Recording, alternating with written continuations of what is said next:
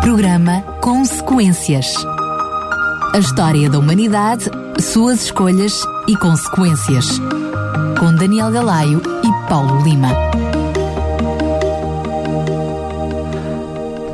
Estamos de volta para mais um programa Consequências e, como sempre, estou na companhia do Tiago Paulo Lima. Paulo, mais uma vez, bem-vindo.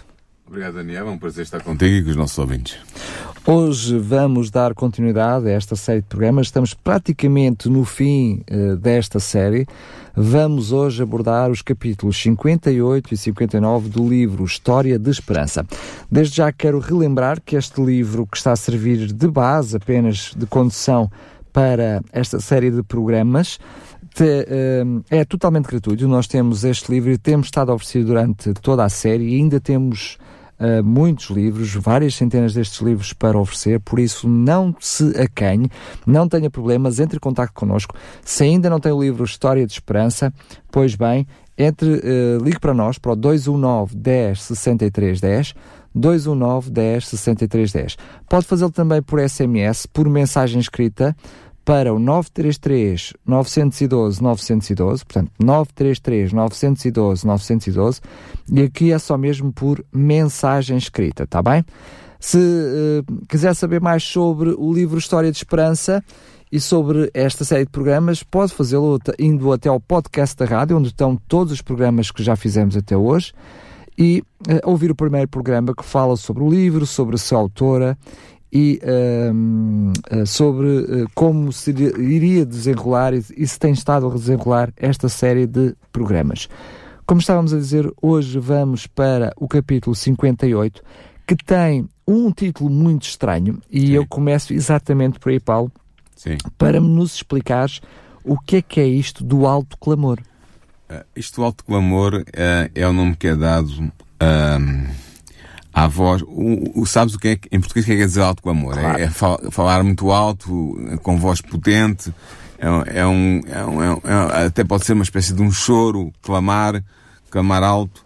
Um, e isso é o nome que é dado a um anjo, ou melhor, ao que um anjo faz, é um anjo de Apocalipse 18, que se vem juntar ao, figurativamente, simbolicamente, aos três anjos de Apocalipse 14, que já falámos no passado se os nossos ouvintes se lembram desse programa, nós falámos sobre os três anjos do Apocalipse 14, dissemos que eles, angelos, significa mensageiro, a palavra angelos pode ser aplicada tanto a um ser celestial como a um ser humano, pode ser um mensageiro celestial ou um mensageiro humano.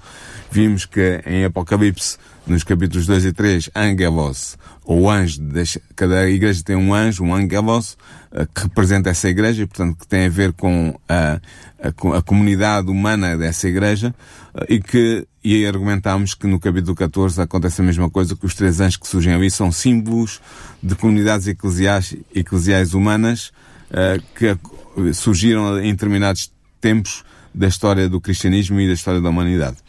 Uh, esses anjos esses três anjos têm, uma, têm cada um deles uma mensagem especial para ser entregue à humanidade, para ser proclamada à humanidade, sobretudo o terceiro anjo, que completa a série e que continua depois a proclamação dos três anjos no movimento que ele originou.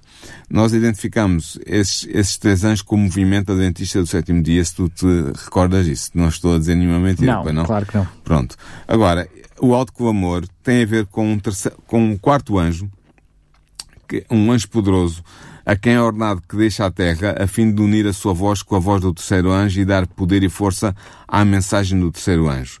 Uh, esse anjo é um anjo de grande poder, de grande glória, uh, de tal maneira que quando ele desce, a terra é iluminada com a sua glória. Isto é tudo simbólico, claro. A busca que acompanha esse anjo penetra por toda a parte e ele tem uma mensagem a proclamar. E a mensagem está em Apocalipse 18, 2, em que ele diz, caiu, caiu a grande Babilónia e se tornou morada de demónios e coito de todo o espírito imundo e coito de toda a ave imunda e aborrecível. Esta Babilónia é um símbolo apocalíptico, um símbolo do, Apocalipse de João, que tem a ver com, com a falsa religião, com a religião apostatada, com a religião que, ainda sendo assumindo-se como cristã, uh, está em desarmonia com a vontade de Deus e com a verdade de Deus, uh, e está afastada do caminho que leva à salvação. E, e, portanto, este anjo vem denunciar a queda final e definitiva de Babilónia, deste sistema religioso universal que vai oprimir o povo de Deus no tempo do fim. Uh, o alto clamor é, portanto, o nome que é dado a, a, a esta expressão, a esta, a este clamar do anjo, que o anjo em si representa também a parte final do movimento humano do, da Igreja do Tempo do Fim, que tem, que tem a missão final de levar o último clamor do Evangelho, o último chamado de atenção para o Evangelho a toda a humanidade. Uh, não só na cristandade, mas fora dela também. Agora, o que acontece aqui com este capítulo 58 e com o capítulo 59 vamos ver a seguir é que eh, este livro que nós estamos a estudar é um livro que tem bases bíblicas muito fortes, mas também no, na parte final, a partir deste, precisamente a partir deste capítulo 58, tem uma base uh, que eu diria que está baseada nos dons proféticos e nos dons espirituais, nomeadamente no dom profético. Uh, Ellen White, a autora deste livro, que viveu de 1827 a 1915, um, escreveu estas páginas, uh, dizendo, segundo ela, por um, através de, ou como resultado de inspiração divina dada através de visões que ela teve sobre o tempo do fim. Uh, e, portanto, estes, estes eventos que nós vamos analisar a partir daqui, a partir deste programa para diante, até ao, tempo do, até ao último programa, estão baseados na Bíblia e estão também baseados na informação, digamos assim, extra uh, ou suplementar que ela recebeu através das visões que teve. Uh, portanto, nós temos um programa, o primeiro programa de toda esta série de programas Consequências, é um programa que explica quem foi a, a Ellen G. White, qual a, a sua idade, a sua, a sua idade não, qual a sua contribuição para o cristianismo uh, e qual a sua uh, mensagem, uh, nomeadamente através deste livro que nós estamos a oferecer que é um não livro só, que é não bíblico, não, ela e não só, mais de 5 mil, mais 5 mil artigos, 5 eh, mil 50 artigos. mil, eh, 5 mil, eh, 50 livros e cerca de 100 mil páginas manuscritas. Foi realmente uma grande escritora, é considerada a escritora americana mais traduzida eh, e a escritora norte-americana mulher mais publicada. Eh, e então é sobre isto. O Alto Clamor, como eu disse, tem a ver com a descida deste anjo do Apocalipse 18, que se vem unir à grande obra da mensagem do terceiro ano, do terceiro anjo, que aumenta até se tornar um, um alto clamor. Ou seja, uh, o terceiro anjo tem a mensagem para levar ao mundo de que um, tem a mensagem de que é preciso que a humanidade se prepare para a vinda do Senhor Jesus em glória e em majestade. Uh, e esse anjo uh, tem uma mensagem forte, uma mensagem de advertência, que diz se alguém adorar a besta e a sua imagem receber o sinal da sua testa ou na sua mão, também o tal beberá do vinho da ira de Deus que se deitou não misturado no cálice da sua ira e será atormentado com fogo e enxofre diante dos santos anjos e diante do cordeiro. Portanto, é uma mensagem importante uh, e tem a ver com a preparação do povo de Deus para enfrentar os últimos eventos uh, da história do planeta Terra antes da vinda do Senhor Jesus em glória e majestade. Portanto, é um, uma mensagem importante. Uh, Ellen White diz que viu em visão os acontecimentos do tempo do fim a partir desta mensagem, uh, do espalhar desta mensagem pela Igreja de Deus do tempo do fim, pelo movimento cristão final que leva a mensagem final à humanidade.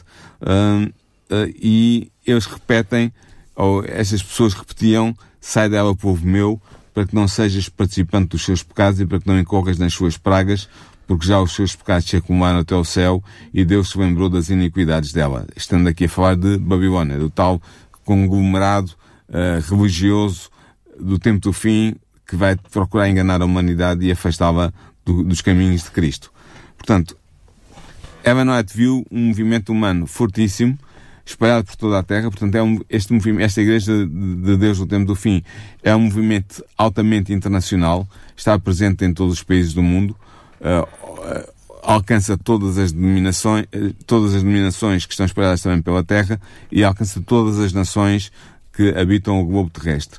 E, portanto, é uma mensagem que vai ser dada com grande poder, certamente recorrendo aos meios de comunicação que nos últimos anos surgiram uh, e, que torna, e que vão tornar possível essa mensagem ser efetivada e ser transmitida com sucesso, porque nós hoje temos a, a televisão por satélite, temos a televisão por cabo, temos a internet, qualquer coisa que, se, que aconteça num determinado sítio é conhecida imediatamente, em todo, globalmente falando, em todo o planeta, se for uma coisa de importância que vale a pena ser noticiada, e portanto o que acontece é que este movimento da Igreja de Deus do Tempo do Fim vai usar todos os meios ao seu dispor para proclamar esta mensagem de preparo, de alerta para a segunda vinda de Jesus, que, eh, entretanto, estará iminente. Aliás, se olharmos para a história da humanidade, percebemos que sempre que Deus teve uma intervenção direta e mais drástica sobre este planeta, sobre os seres humanos, ele enviou precisamente mensageiros Exatamente. para avisar aquilo que iria acontecer. Lembramos desde,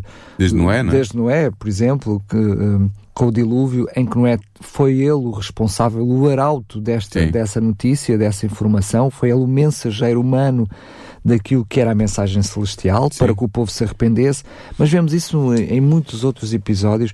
O próprio Jesus, diria, em excelência, esteve nesta terra. Sim, e alertou a Jerusalém para a destruição que iria acontecer, iria caso acontecer, recusasse a sua mensagem. E que, uh, e que vai acontecer, e que vai acontecer 70 anos uh, no ano 70. no ano 70 da nossa era um, e não poderia deixar de ser no momento mais importante da vida do, da, da, na vida nesta terra, que é a segunda vinda de Deus, quando vem fazer novas todas as coisas, que uh, isso pudesse acontecer sem o último aviso à humanidade. Sim, vai haver um último aviso, esse aviso vai ser global, vai ser mundial. Nós não sabemos quanto tempo é que ele durará, a Bíblia não nos informa sobre isso. Nem como ao certo vai ocorrer. Nem como exatamente vai acontecer. Sabemos apenas que a glória de Deus vai repousar sobre os, os santos que estarão prontos para executar essa mensagem, para levá-la a todo o mundo, usando, como eu disse, os meios de comunicação modernos ao nosso dispor e que, e que se vão aperfeiçoando cada ano que passa. Uh, e, portanto, Deus vão proclamando a queda de Babilónia e chamando o povo de Deus que está em Babilónia. Isto é muito interessante para sair, para escapar do castigo que vai cair sobre Babilónia. É interessante porque, uh, realmente, em Apocalipse 18, uh, capítulo um, versículo 2, uh, diz claramente que um, é, é, é, proclamada a mensagem, sair de Babilónia, e depois no, no versículo 4 diz claramente, sai dela, povo meu, portanto é Deus que está a falar, sai dela, dela, povo meu, para que não sejais participantes dos seus pecados e para que não incorras nas suas pragas. O que significa que, a, a, embora o povo de Deus seja a igreja do tempo do fim que está com esta tarefa de levar a mensagem ao mundo, há muito povo de Deus, eu até me arriscaria a dizer que a maioria do povo de Deus está ainda em Babilónia e tem de ser chamada para fora de Babilónia para que esteja preparado para, para a segunda vinda de Jesus. Portanto, eh, é interessante ver que eh, temos aqui duas realidades. Temos, por um lado, um movimento eh, do tempo do fim, um movimento da Igreja Verdadeira de Deus do tempo do fim, que tem a missão de levar o Evangelho e fazer a última proclamação, alertando para a segunda vinda de Jesus, a todo o mundo e depois fazer essa proclamação entre todas as igrejas, como é evidente, e depois há aquele povo de Deus, a quem Deus chama povo meu, que está em Babilónia e que tem que sair para não incorrer nas suas pragas e no seu castigo. Paulo, mas aqui é algo bastante interessante, é que muitas vezes, se calhar, se nós formos pelo mundo fora, nós vamos encontrar a interpretação desta, deste texto, deste relato bíblico, e toda a gente vai dizer que onde eu estou, a igreja onde eu estou, o conhecimento que eu tenho Sim. é a verdade, os outros todos estão na Babilónia. E portanto, se toda a gente pensar assim, uh, todos são a verdade e todos são a Babilónia. Hum. Como é que na prática uh, nós podemos olhar para esse texto e perceber as características seja de pessoas, seja do movimento, porque se todos nós somos povo de Deus, né? sai dela povo meu, significa que Deus terá seu povo, quer em Babilónia, quer fora Exatamente. dela, correto? Correto. Uh, como é que nós podemos perceber quais são as características desse movimento? Ou seja, quais são as características desse povo de Deus nos últimos dias? Ou o que é que Deus quer de nós? Ora, é, isso é muito fácil de responder, embora a resposta possa até parecer um pouco estranha, ou pelo menos uh, surpreendente. É que uh, quando é referido ou é eh, apresentado a mensagem dos três anjos em Apocalipse 14, do versículo uh, 6 ao versículo 13, uh, depois de ser apresentada a terceira mensagem angélica com esta advertência para que, de que, de que uh, ninguém deve adorar a besta sob pena de incorrer no seu, no seu castigo, uh, um castigo severo da parte de Deus, depois quando o, o, o, terceiro anjo termina a sua mensagem, há uma referência que diz assim: Aqui está a paciência dos santos, aqui estão os que guardam os mandamentos de Deus e a fé de Jesus. Portanto, aqui é logo indicado que está-se a falar dos santos, portanto, está-se a falar dos crentes do tempo do fim, os verdadeiros seguidores de Deus, E esses verdadeiros seguidores de Deus têm duas, duas características que são aqui indicadas, que são o facto de eles guardarem os mandamentos de Deus e terem a fé de Jesus.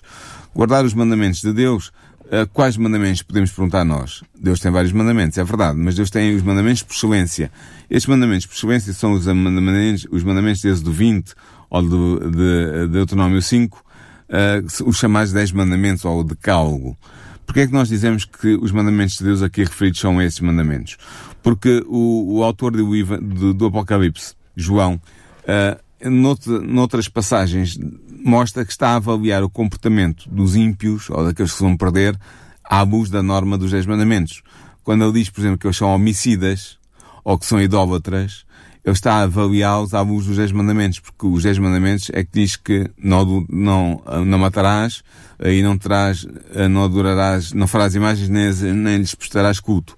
Portanto, nós vemos aqui que estes mandamentos de Deus que, que estão aqui a ser referidos são certamente os 10 mandamentos de Deus. Mas também Ora, estamos. Os 10, a... os 10 mandamentos são 10, não são 9. Nem 8, nem 7, nem Exatamente. 6. Mas antes Isso implica, deixa-me só dizer-te isto, implica que o quarto mandamento da lei de Deus, que é o mandamento sobre o sábado, eh, em que diz que seis dias trabalharás e farás toda a tua obra, mas o sétimo dia é o sábado do Senhor teu Deus, e depois diz que não devemos trabalhar nessa, nesse dia e tudo mais. Porquê?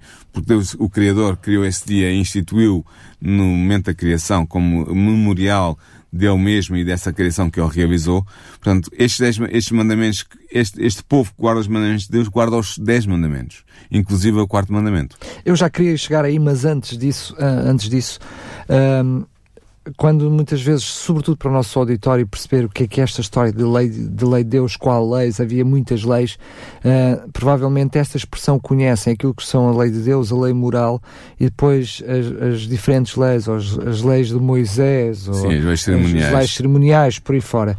Mas aqui, uh, portanto, o autor está-se a referir na terceira pessoa, está-se a referir às leis de Deus, Sim. mas uh, referindo-se àquelas a quem o próprio Deus chama a minha lei.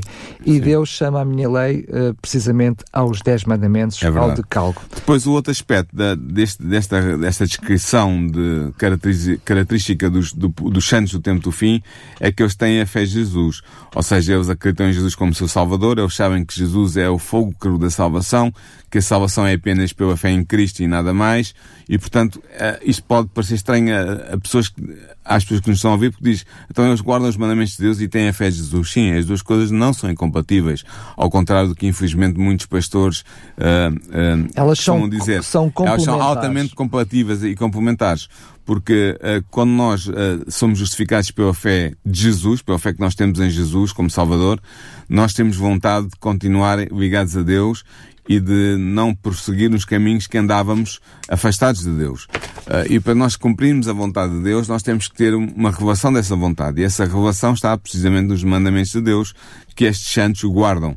Eles guardam porque eles sabem que, não pelo seu poder, mas pelo poder do Espírito Santo, eles querem ser obedientes a Deus e, portanto, sabem que a obediência se exprime através da observância dos mandamentos de Deus. Portanto, estas são duas características. Mas há uma outra característica que aparece mas, oh, Paulo, reforçada. Deixa-me diz, romper, romper é que tu estás aí derrompante Hum. e eu ainda queria falar sobre uh, alguns assuntos antes de chegarmos aí. Sim. Uh, ainda sobre a questão da, da lei de Deus, uh, parece que é um, importante, um, um fator bastante importante, sobretudo pelas questões e pelas vezes pelas dúvidas que vão chegando até nós aqui, Sim. é que não é a primeira, nem a segunda, nem a terceira vez que nós recebemos algum comentário de algumas pessoas dentro, mais ou menos, sempre dentro deste, deste aspecto que é, mas nós nunca vamos conseguir cumprir os dez mandamentos. Portanto, à partida, a Bíblia, ou esse povo, se, uh, uh, uh, é um povo que não pode existir. Porque um povo que cumpre os 10 mandamentos, se ninguém cumpre 100% dos 10 mandamentos, portanto esse povo não pode existir. O texto, o texto diz, aqui está a paciência dos santos, aqui estão os que guardam os mandamentos de Deus e a fé de Jesus. Portanto, é evidente que nós, humanamente falando, pelo nosso próprio poder, não podemos guardar, definitivamente, não podemos guardar os mandamentos de Deus perfeitamente. Mas o que nos é pedido não é uma perfeição qualquer esotérica, é o amor para com Deus e a obediência que esse amor nos leva a ter para com Deus.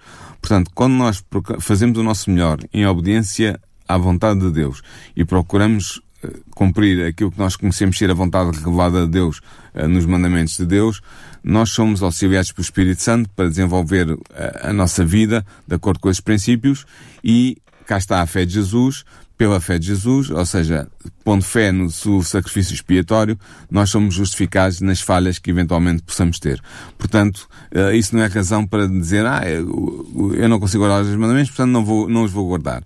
Isso, isso não é, não é, Não é argumento. Que, o- não é argumento que, que o texto nos permita ter. A verdade é que eu posso não, posso falhar aqui e acolá, até usamos muitas vezes a expressão posso escorregar aqui ou escorregar acolá, mas é de cada dia procurar eh, ser melhor um no cumprimento, no Sim. cumprimento desses, E há um desses, crescimento. Uh, o, desses o mandamentos. processo de santificação, portanto, que, que, que sucede à- ao processo de justificação pela fé, o processo de santificação pela fé é um processo gradual de toda a vida, em que nós vamos eh, eh, progredindo e evoluindo na nossa observância da vontade de Deus, nomeadamente aquela que está revelada nos seus mandamentos. É porque muitas pessoas argumentam que eh, nós não somos salvos por cumprir a E é lei de verdade. Deus, somos salvos pela graça. Sim. Portanto, é uma lapalice, literalmente, não é?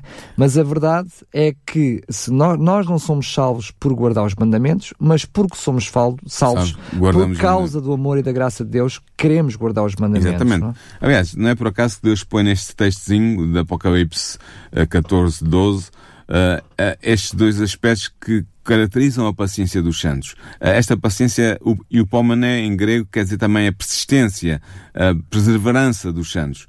E a perseverança deles é guardar os mandamentos de Deus e terem a fé de Jesus. Mas eu estava a dizer, há um outro texto em Apocalipse 12, 17, em que é caracterizada também o resto da semente da mulher. Nós já falámos sobre este texto também no passado. Uh, a semente, a mulher representa em Apocalipse a Igreja Verdadeira de Deus. Todos os comentadores, uh, sejam de que proveniência forem, concordam que em Apocalipse 12 a mulher pura que está lá registada e descrita é a Igreja de Deus de, de todos os tempos, do Antigo e do Novo Testamento. Uh, e depois fala do resto da sua semente, portanto, aqueles que Uh, que restam, que, que, que saem dela, ou, ou melhor, que, que, que, surgem dela uh, e que estão no tempo do fim, e, e é dito que esses são os que guardam os mandamentos de Deus e têm o testemunho de Jesus Cristo. Guardar os mandamentos de Deus é a mesma coisa que é dita em Apocalipse 14, 12, portanto, são certamente os 10 mandamentos. Uh, inclusive é o quarto mandamento, o, o mandamento sobre o sábado, que, que Ó, nos, ó, nos Paulo, pede para, para guardar o sábado. Desculpa e depois lá tem interromper-te, o testemunho de Jesus. Sim. Uh, fala já sobre o testemunho de Jesus, mas um, quem está a ouvir pode não perceber porque é que tu estás uh, reiteradamente, quando falas dos 10 mandamentos, reiteradamente vais sublinhar o quarto mandamento. Portanto, Sim. temos feito isso ao longo do programa. Pois. Uh, se calhar explicar porque é, É que. uma razão muito simples, é que a maioria das igrejas, mesmo aquelas que reconhecem os, os dez mandamentos em vigor, argumentam que o quarto mandamento foi transfer- transferido eh, do, primeiro, do, do sétimo dia da semana para o primeiro, ou seja, do sábado para o domingo, e que, portanto, passou a ser o domingo o dia de guarda dos cristãos.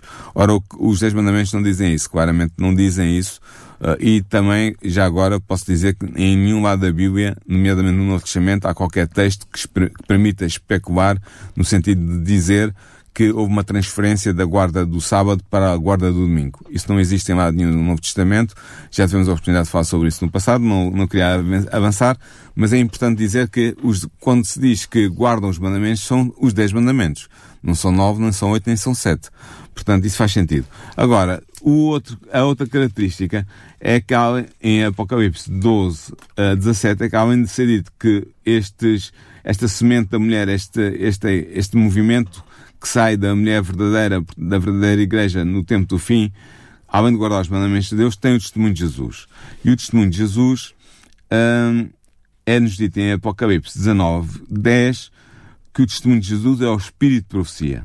O testemunho de Jesus é o espírito de profecia, ou seja, é o Espírito Santo que guia os, ap- os apóstolos e os profetas do Antigo Testamento, inspirando-os a comunicar as mensagens ao povo de Deus. Portanto, significa que este- estes membros do povo de Deus do tempo do fim, tanto em Apocalipse 12 como em Apocalipse eh, 14, são caracterizados pela guarda dos mandamentos, por terem a fé de Jesus, ou seja, acreditarem que são justificados pela fé de Cristo, e é nisso que são, esse é o elemento salvador da fé cristã, mas também têm o testemunho de Jesus, ou seja, têm o espírito de profecia. Ou seja, há alguma coisa neste movimento de- da Igreja de Deus no tempo do fim que implica a posse do, da, da capacidade profética. É isso que o termo, o termo quer dizer, como nós vimos em Apocalipse 19.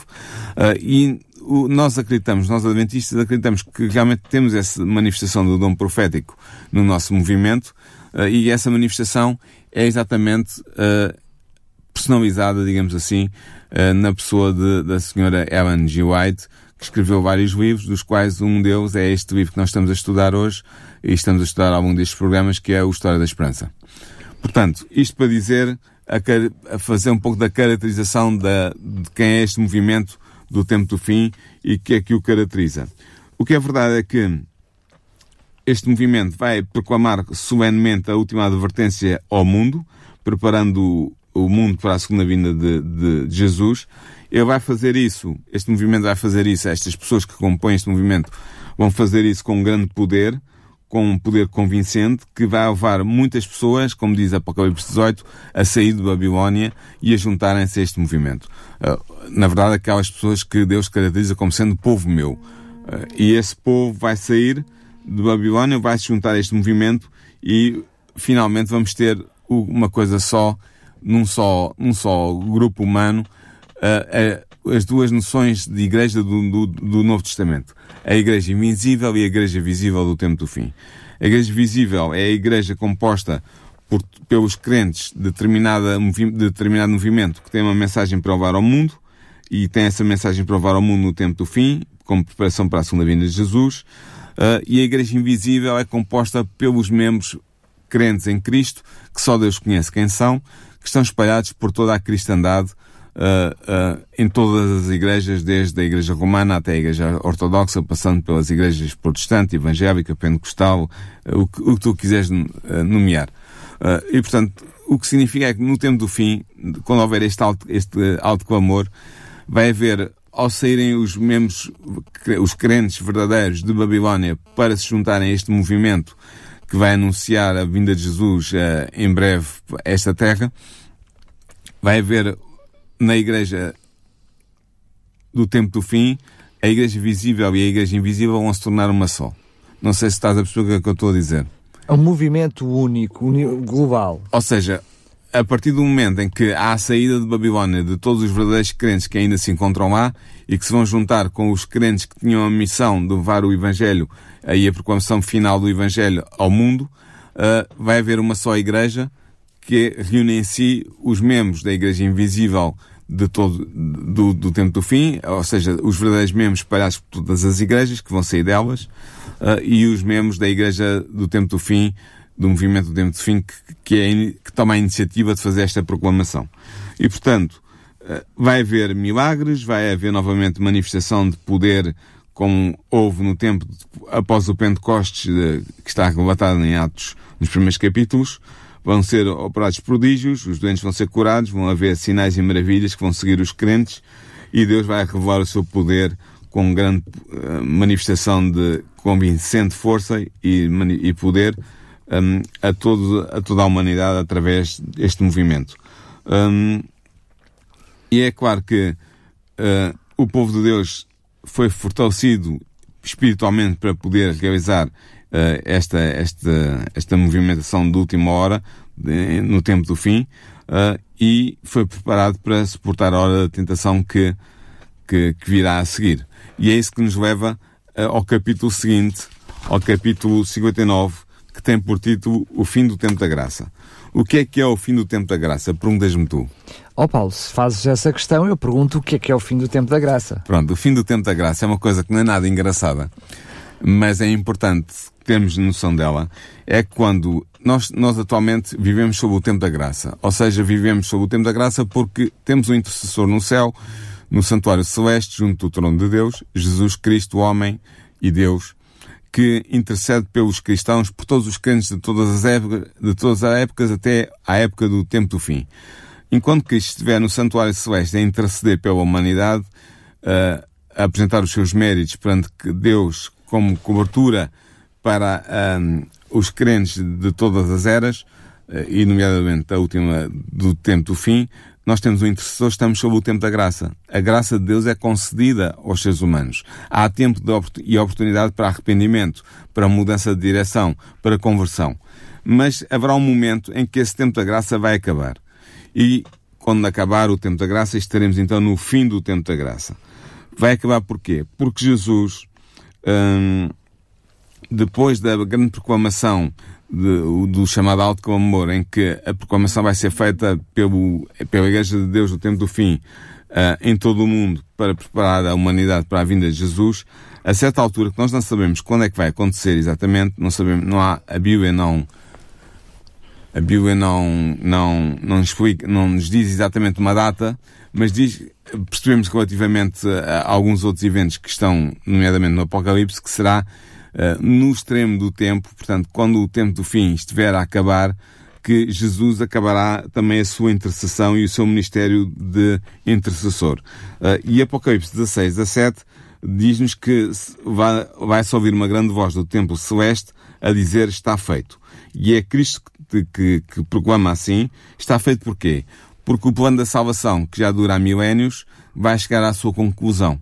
Vai ser, vai, vai ser terminado, eh, essa, esse termo vai decidir entre aqueles que estão vivos, a última geração, quais são os que vão estar prontos para a segunda vinda de Jesus para serem salvos e quais são aqueles que estão perdidos.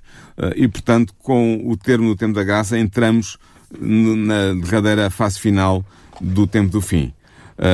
É interessante ver que vai ser por essa altura que vão começar a cair as pragas, as chamadas sete últimas pragas que estão descritas no capítulo 16 do Apocalipse, que eu não vou ler, mas que recomendo que os nossos ouvintes possam procurar, o capítulo 16 do Apocalipse, vai ser a, a partir da queda dessas pragas que nós saberemos, nós estivermos vivos e pertencermos à última geração uh, desse, que, viver, que viverá esse, esse evento, nós saberemos então que quando as primeiras pragas caírem, que o tempo da graça chegou ao fim, porque uh, esta, o facto das pragas caírem uh, deve-se ao facto de que já não há intercessão nem intercessor no céu, não há nada que detenha a ira de Deus e ao irá desencadear-se com fúria pertinaz sob a cabeça desprotegida do pecador culpado que tinha menosprezado a salvação e tinha odiado a correção e a oportunidade de conversão.